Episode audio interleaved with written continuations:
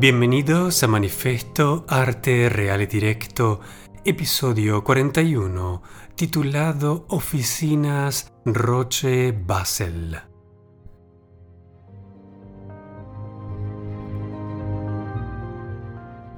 Auspicia este programa Siempre Joven Global, servicios y entrenamientos para nuestra calidad de vida.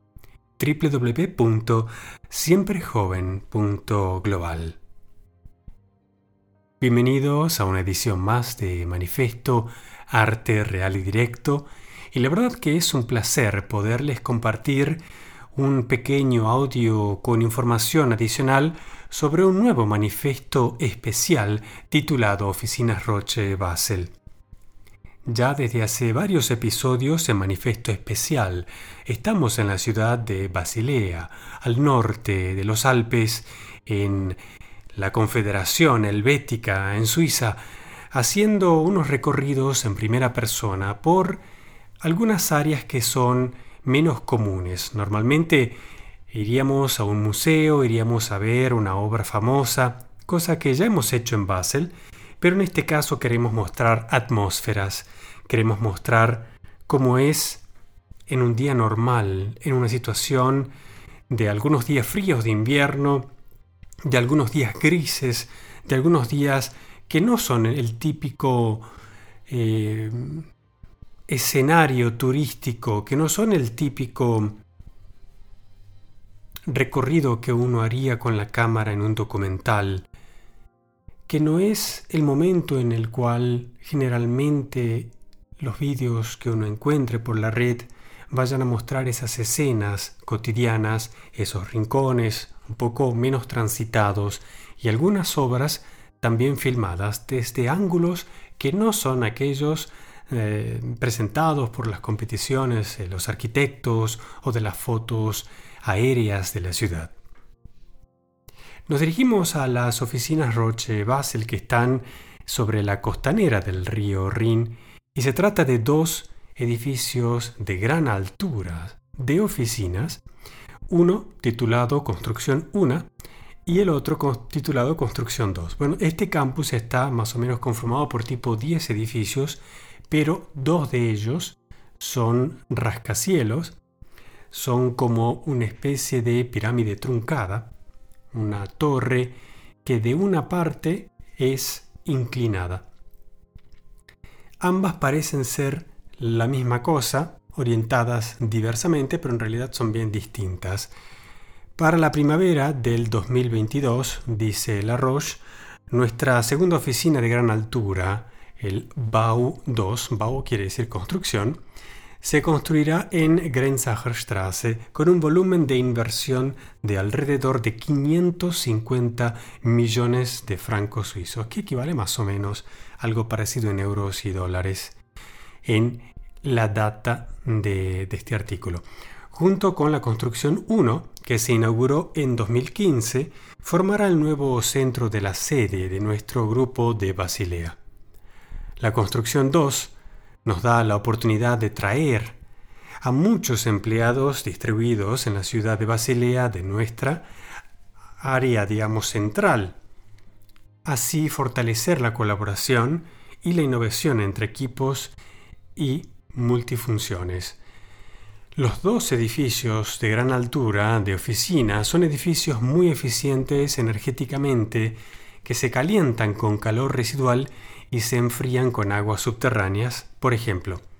Esto les explico, visto que esta área de la central de la Roche está a dos orillas del río Rin. La primera donde están las fábricas, esta es una empresa farmacéutica, ¿verdad? Donde está la fábrica es afuera de la ciudad antes de que el río entre en la ciudad. Estará más o menos a un kilómetro antes de esta otra central que es al comienzo de la ciudad. La fábrica entonces, con el calorcito residual que deja, se conduce y se lleva a estos nuevos edificios y al resto de estos nuevos edificios del área para crear obviamente una suerte de biomasa, crear todo lo que es la calefacción controlada y varias cositas más. Luego, por el contrario, usan también agua del río y todo el sistema que lo acompaña para enfriar el edificio de manera subterránea.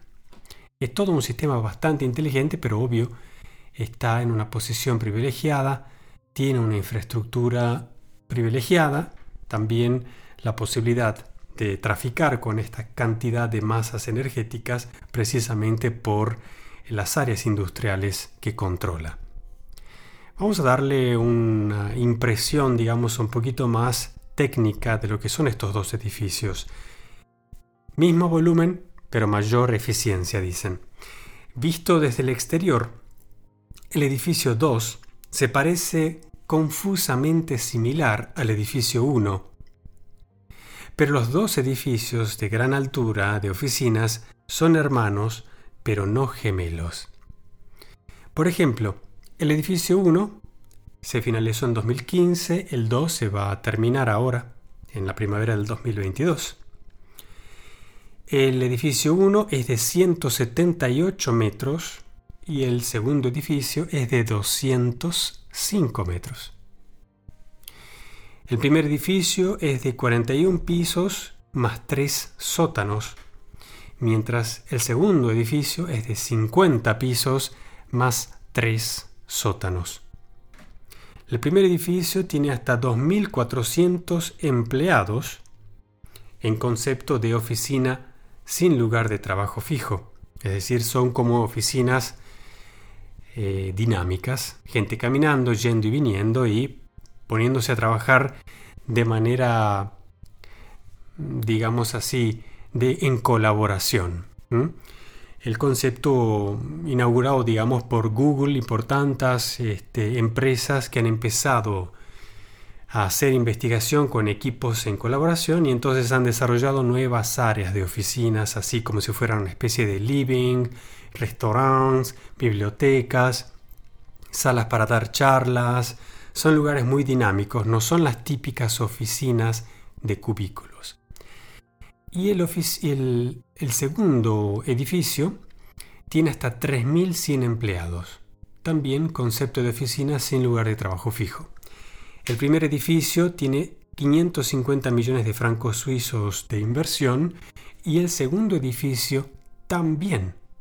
O sea, es bastante interesante cómo, aunque el segundo edificio sea más grande, tenga más capacidad y, bueno, obviamente más altura y todo lo demás, ha costado la misma cantidad de dinero. Con lo cual quiere decir que la infraestructura ya montada con la primera construcción ha permitido economizar, eh, llamémoslo así, 10 plantas, 10 pisos del segundo edificio.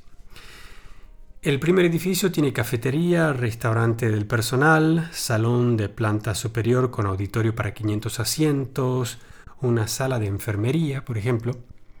Y el segundo edificio tiene cafetería, bar en el vestíbulo, bistró con terraza, salón en la planta superior, almacenamiento de bicicleta con duchas y guardarropas, sala de enfermería. Bueno, visto que estos dos edificios, estos dos rascacielos están a la orilla del río Rin, mucha gente suele en verano, primavera, verano, salir del trabajo y tirarse al río, nadar por el río que viene normalmente caudaloso, dejarse llevar por la corriente, eh, río abajo unos dos kilómetros, dos o tres kilómetros. Eh, en el caso de que uno viviera en el borde con Suiza, pero de la parte alemana, uno podría perfectamente pasar hasta Alemania nadando por el río y después este, parar obviamente en alguna parte de la costanera y estar prácticamente muy cerca de la propia casa. O sea que uno, en vez de volver a casa en tren, en tranvía, en auto, en bicicleta, lo podría hacer nadando por el río, cosa que muchísima gente hace. Entonces es muy típico que todas las instalaciones que están al borde del río, ya sean edificios de oficina, incluso museos, restaurantes, incluso los bares que están por ahí, tienen todos pequeñas duchas y pequeños vestidores, porque uno cuando sale del río se da una ducha y se viste. La pregunta del millón es dónde pone uno la ropa. Generalmente lleva una bolsa de plástico o de algún material, eh, obviamente, que permita hermetizar el contenido y así uno se lleva nadando esa bolsa con la ropa dentro. Bastante simple. Eh, esas bolsitas después, eh, cuando están secas, se enrollan y se ponen en la cartera. Y realmente no pesan nada, ocupan poquísimo espacio, ocuparán el espacio de una billetera, por ejemplo. Y es muy práctico entonces hacer este recorrido todos los días. Y mucha gente lo hace al revés, mucha gente lo hace, eh, si hay gente por ejemplo que vive para la zona suiza, es decir, vive para hacia arriba del río, generalmente va a llegar a la mañana nadando. bueno, esto es una cosa muy interesante de ver. Seguramente en verano pasaremos este, con las cámaras de manifiesto a hacer algún tipo de grabación que ilustre mejor esta, esta atmósfera. Estos últimos vídeos de manifiesto especial los hemos hecho en días grises, de lluvia, de frío. ¿Y por qué? Porque es una atmósfera quizás la más común. Estas áreas son áreas grises, son áreas frías, son áreas donde no pasa mucha gente por la calle, con lo cual si uno va a querer ver cómo es el río, cómo es la arquitectura que lo circunda, si uno hace una filmación en verano, en primavera, parece ser una cosa, ¿verdad? Y todos tenemos presente lo maravilloso que es el paisaje suizo. Bueno, de las ciudades también. Pero la gran parte del año, la verdadera mística está en su aspecto de soledad, de extrema tranquilidad, casi como de desierto, pero desierto de primer mundo. Al mismo tiempo uno se da cuenta que no no ve gente moverse, pero hay mucha gente presente. Este es un tipo de atmósfera muy rara porque uno no ve a nadie, pero se siente observado o el lugar está cargado de atención. Y eso es algo desde una, desde una, digamos, cuestión o de dinámica social difícil, es más difícil, obvio, que tener gente transitando y hablando entre sí. Pero para cuestiones como la arquitectura, el arte pública, eh, los museos, incluso los trabajos eh, muy metódicos, ¿no? como la química, eh, son atmósferas muy favorables. Obviamente en las orillas del río Rin, en esta zona, había muchos monasterios que se volvieron los primeros monasterios protestantes, había las primeras imprentas, había mucho trabajo de esta índole, ¿no?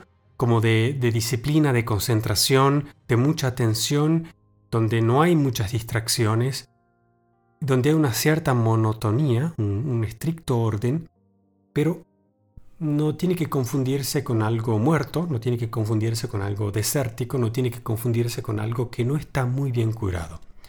Y ha sido mi intención entonces, de la mejor manera posible, tratar de mostrarles esto en primera persona. Voy caminando, llevo la cámara y voy hablando así de lo que se me viene en mente, comentando cositas como suelo hacerlo, y sobre todo también manteniendo silencio y dejando que ustedes puedan hacer una caminata realmente como si fuera en primera persona. Y esto es algo que creo que voy a continuar haciendo, porque lo que me interesa es transportar, me interesa comunicar exactamente lo que es. Yo puedo agregar comentarios, pero no quiero mostrar algo que no es. Tampoco quiero hablar de lo que yo interpreto. Manifesto especial será arte real y directo y cada vez de una manera más documental, de una manera más, como les digo, de transportación. Y aquí en manifiesto vamos a hacer aportes que permitan ilustrar mejor ese vídeo que podrá durar 15 minutos, 20 minutos, media hora en el caso de las oficinas Roche he dividido el vídeo en dos, con lo cual tenemos dos manifiestos especiales. Uno, donde muestro los edificios y llego hasta el río y camino en dirección norte hasta la catedral. Y la segunda parte es cuando vuelvo desde la catedral hacia los edificios y paso por el parque para llegar hasta el Museo Tangeli de Mario Botta, que ya supimos visitar. Les recomiendo ver el manifiesto especial del Tangeli Museum que muestro en más en detalle. Pero acá me, concentro más en el paseo, me concentro más en la costanera del río Rin. Y de esta manera creo que les doy una buena orientación, así en estos 15 minutos de manifiesto, para que sepan ustedes qué esperar de este manifiesto especial de Oficinas Roche Basel y de la costanera Rin en Basel. Desde aquí, desde el Ticino, desde el sur de los Alpes. Oski Daniel para Manifesto y Tecnologías de Creatividad. Un gran saludo, les espero en la próxima edición y hasta entonces les insto a compartir el programa, a dejar unas estrellas en iTunes, en Apple Podcasts y una recensión para que la plataforma haga llegar a más personas este programa. Así tendremos oportunidades de visitar más obras y de que se nos abran nuevas puertas para poder hacer más manifiesto arte real y directo. Hasta la próxima.